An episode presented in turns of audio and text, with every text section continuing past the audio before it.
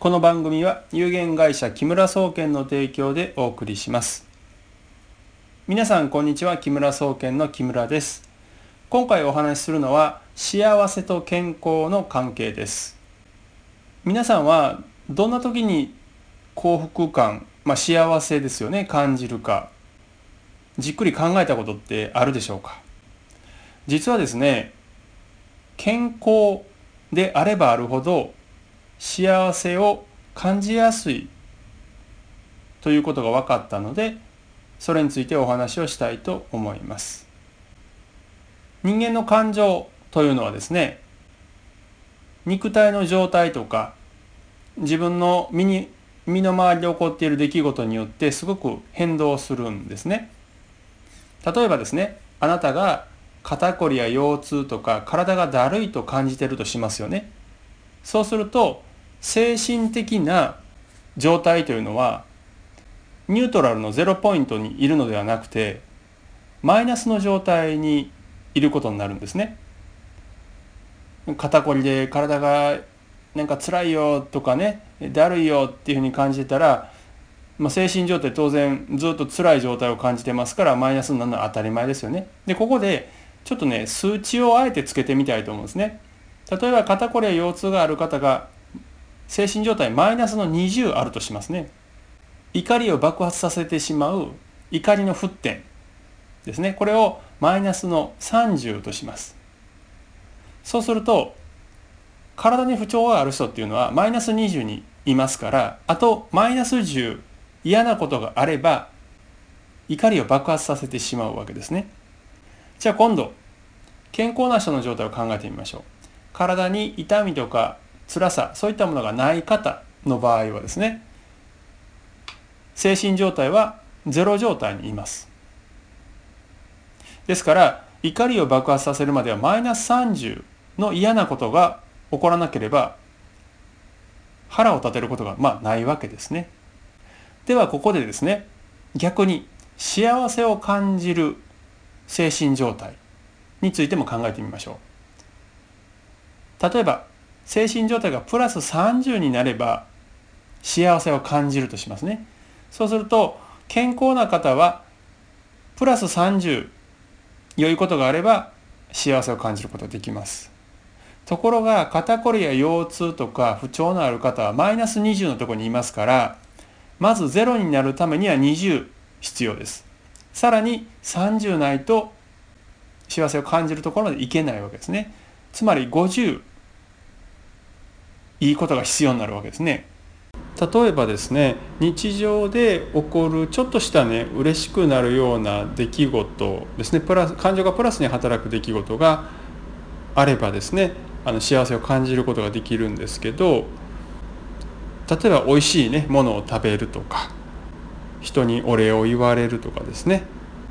こうスムーズに電車に乗れるとか、まあ、そういった些細なことですね。こういった事柄、まあ、それぞれがね例えば10ポイントずつプラスになるとしますよねそうすると健康な人であればね、えー、3ついいことがあれば幸せを感じることができますところが不健康な方はマイナス20の状態ですから5ついいことがないと幸せを感じることができないということになるんですよね。まあ、例えば私なんかね、えっ、と、健康な状態っていうのが当たり前。まあ、さらにそこから進んで快適な状態っていうのをいつも感じているのでね。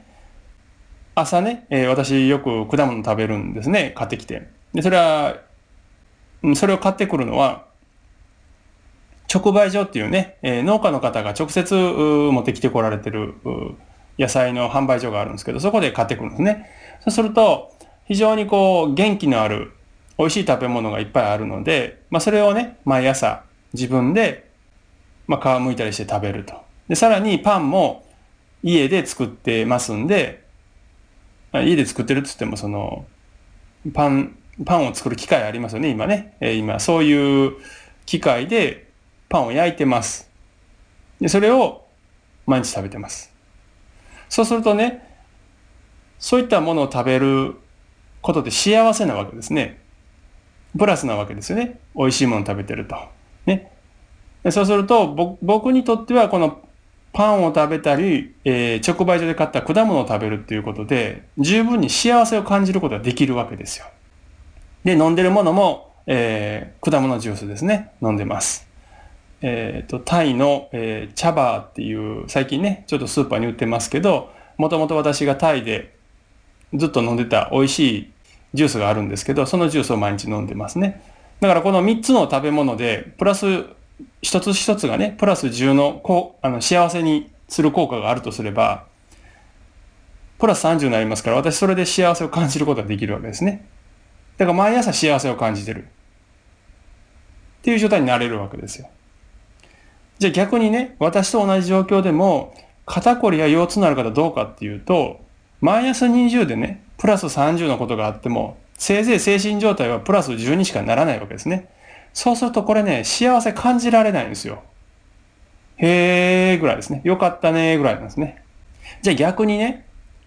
私よく人に言われるのは、あんまり怒らないですねって言われるんですけど、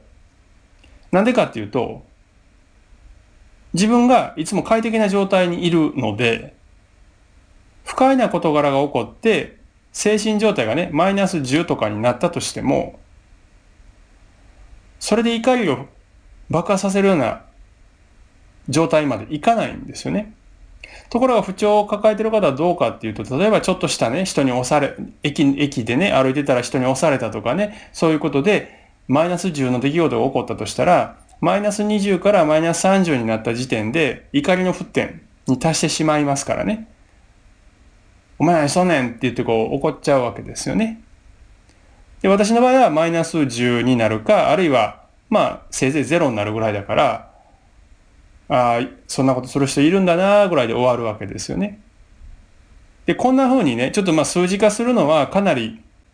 大雑把なやり方ではあるんですけれども、ご自分が不快な状態を感じていると、精神状態をね、ゼロじゃなくてマイナスの状態だっていうことをまず自覚していただきたいんですよ。で、そこにね、嫌なことが起これば、もうマイナスがさらに加算されるからすぐに怒りに達しちゃうんですよ。で、そこでね、ちょっと皆さんに、周りの人見回してほしいんですね。周りの方で、イライラした顔したり、しかめっ面したりとか、苦しそうな顔してる人、何か我慢してるような感じの人、こういう人って、何か些細なことですぐ怒ったりしないですかね。逆に、いいことがあっても全然喜ばないとか。いかがですかね。まあこれ絶対とは言えないんですけど、その、もちろんね、精神的に、えー、ダメージを受けるような出来事ね、えー、誰かと喧嘩するとか、揉め事が起こるとかもありますけども、あありますからね、えー、一概には言えないんですけど、肉体的にね、不調を抱えている方は、もうその不調があるということで、精神状態がマイナスに落ち込むことが確定しちゃうんですよ。だから幸せも感じにくいし、ちょっとした嫌なことで怒りを感じちゃうという状態になります。でね、私が申し上げたいのは何かというと、幸せを感じたい、幸せになりたいともし思っているのであれば、まずは健康になることを考えた方がいいと思うんですね。で、それはですね、自分の周りで起こっている出来事とか、そんなうんぬんかんぬんは関係なくですね、自分健康になれば、精神状態はゼロの状態、ニュートラルの状態、あるいはもっと体が快適な状態になれば、プラスの状態でいることができるんですね。で、その状態で嫌なことが起こったりとか、トラブルが起こったとしても、すぐに起こってしまうっていうことはないですし、逆にちょっとしたいいことがあれば、幸せを感じられるような幸せ体質になることができるんですね。まあ、ですからね、皆さん、健康を犠牲にしてまで働くとかっていうのはね、えー、日本人にはちょっとありがちなところですけど、とりあえず健康であるということは、精神状態をニュートラルのゼロ状態、あるいはプラス状態に持っていくことができるので、どんな状態の方にとってもですね、健康であることは、幸せを感じる上でとても重要です。ですからね、自分の体をケアすることについて、関心をぜひ持っていただきたいなと思っています。